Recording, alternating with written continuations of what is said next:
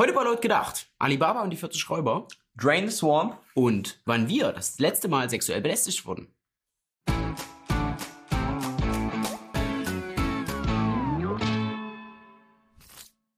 In Berlin sorgt ein neuer Spielplatz für Gesprächsstoff. Denn auf dem Kletterturm ist ein Halbmond zu sehen und das führt zu gewissen Irritationen. Von einer schleichenden Islamisierung ist die Rede. Aber die Verantwortlichen wollen von dem Ganzen nichts wissen. Ausgedacht hat sich die Idee Güldane Yilmaz. Güldane Yilmaz ist Leiterin des Kindergartens Alibaba und seine Räuber. Ja, und dort sind nicht nur die Kinder Multikulti, sondern auch die Erzieher. So zumindest die Selbstbeschreibung des Ladens. Gekocht wird jeden Tag frisch. Und Fleisch gibt selbstverständlich ausschließlich vom muslimischen Fleischer. Soweit so unverdächtig. Die Reaktion auf dem Spielplatz kann man in Berlin nicht nachvollziehen. Der Halbmond sei nicht nur ein religiöses Symbol, sagt Giuliane Jillmann. Und außerdem, man lebe doch in einem multikulturellen Berlin. Neuköllns Bezirksbürgermeisterin Franziska Giffey spricht von einer am Kopftuch herbeigezogenen Diskussion. Ja, Berlin legt aber bei solchen Themen auch wirklich immer eine eigenwillige Sichtweise an den Tag. Dort sind zuletzt anonyme Botschaften von Polizisten etwas durch die Decke gegangen. Es war davon die Rede, dass mangelnde Deutschkenntnisse bei Polizeischülern vorgekommen seien. Und dass der ein oder andere davon auch schon straffällig geworden wäre. Droht hier etwa eine Unterwanderung der Polizei durch kriminelle arabische Clans? Davon will der Berliner Polizeipräsident Kant aber nichts wissen. Diese Vorwürfe seien haltlos und diffamiert. Ach so, und dann ist an den neuen Vorwürfen auch wieder nichts dran, sicherlich. Nee. Dass eine Studentin mit arabischem Migrationshintergrund in ihrem Praktikum bei der Polizei Fahndungsbilder weitergeleitet hat. An eine arabische Großfamilie. Und dass regelmäßig Doppelgänger zu irgendwelchen Rechtsklausuren auftauchen. Pass auf. Das sind alles nur Märchen. So wie Alibaba und die 40 Räuber. Und genauso verhält es sich mit dieser schleichenden Islamisierung. Wir bilden einfach die Räuber zu Polizisten aus. Und dann sind sie integriert.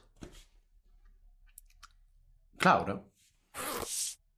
Sexismus im Alltag ist zurzeit das Thema schlechthin. Kaum ein Tag vergeht ohne neue Sexismusvorwürfe. Angefangen hat das Ganze mit den Enthüllungen über den Filmproduzenten Harvey Weinstein. Dieser wird beschuldigt, einige Frauen sexuell belästigt und manche sogar vergewaltigt zu haben. Wer in Hollywood Erfolg haben möchte, kommt an Weinstein einfach nicht vorbei. Der Typ weiß es ganz genau. Und so ist es vorgekommen, dass er junge Schauspielerinnen auf sein Zimmer gebeten hat und so nach dem Motto vorgegangen ist, naja, also wenn du Erfolg haben willst, dann sei mal ein bisschen netter zu mir.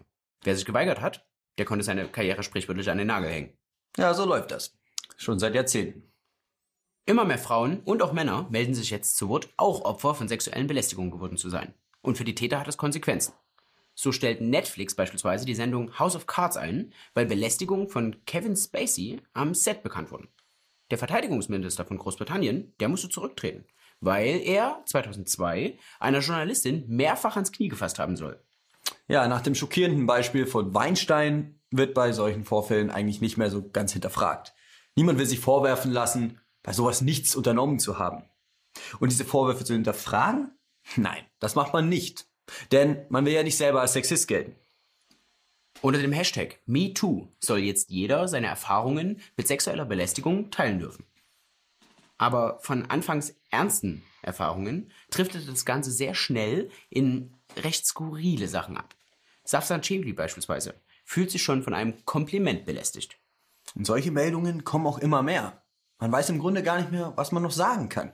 War das jetzt ein Kompliment oder schon Belästigung? Die Grenzen verschwimmen. Ein Witz oder sexuelle Belästigung? Hat hier wieder einmal ein Chef über die Stränge geschlagen? Oder wurde eine Feministin einfach länger nicht gebumst? Entscheiden Sie selbst. Ein Angestellter im Gesundheitsbereich bekam von seiner Chefin zu hören, in der Hose, die du gestern anhattest, sah dein Hintern besser aus. Die Geschichte ist wahr. Außerdem musste der junge Mann laute Gespräche über Nippel und Perioden ertragen. Und er wurde von seiner Chefin Bier holen geschickt. Mir geht es heute nicht so gut. Oberarzt dazu, dann brauchst du wohl eine Spritze von meinem Penicillin. Die Geschichte ist wahr. Eine Medizinstudentin hat diesen Vorfall während ihres Praktikums erlebt. Wir kämpfen für Frauenrechte und unsere Frauen gegen unsere Nacktverspannungen. Zwei weibliche Sidekicks mussten ihren männlichen Kollegen den Nacken massieren. Die Geschichte ist falsch. Erstunken und erlogen. Nichts daran war. Rein gar nichts. Sexismus und flache Männersprüche sind eigentlich ganz leicht voneinander zu unterscheiden. Aber ihr seid einfach komplette Heulsusen. Echte sexuelle Belästigungen finden meist durch Nafris im Park statt. Ihr Alex Malenki. Wahlen ändern nichts. So eine weit verbreitete Meinung. Wer erstmal an der Macht ist, der lässt sich nicht so schnell vertreiben. Enttäuscht wendet man sich ab und die Veränderung bleibt aus. Aber dann gibt's Wahlen, die sehr wohl was verändern. Man hat ganz hysterisch vor den Populisten gewarnt. Aber wer hat eigentlich gewarnt?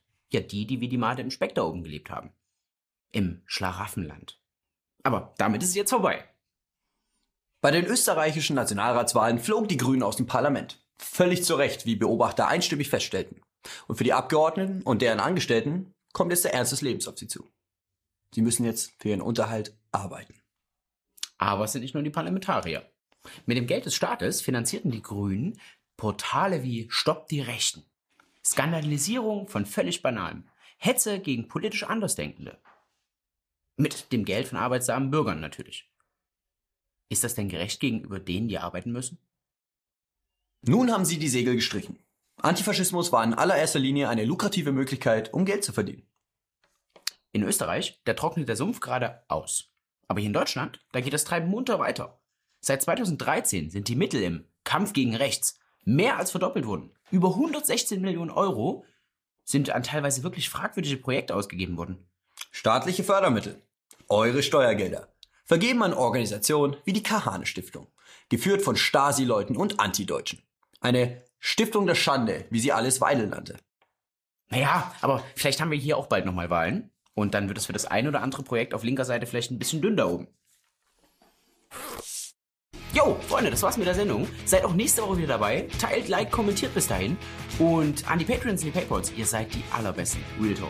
Und mal unter uns. Wann wurdet ihr eigentlich das letzte Mal sexuell belästigt? Schreibt's in die Kommentare.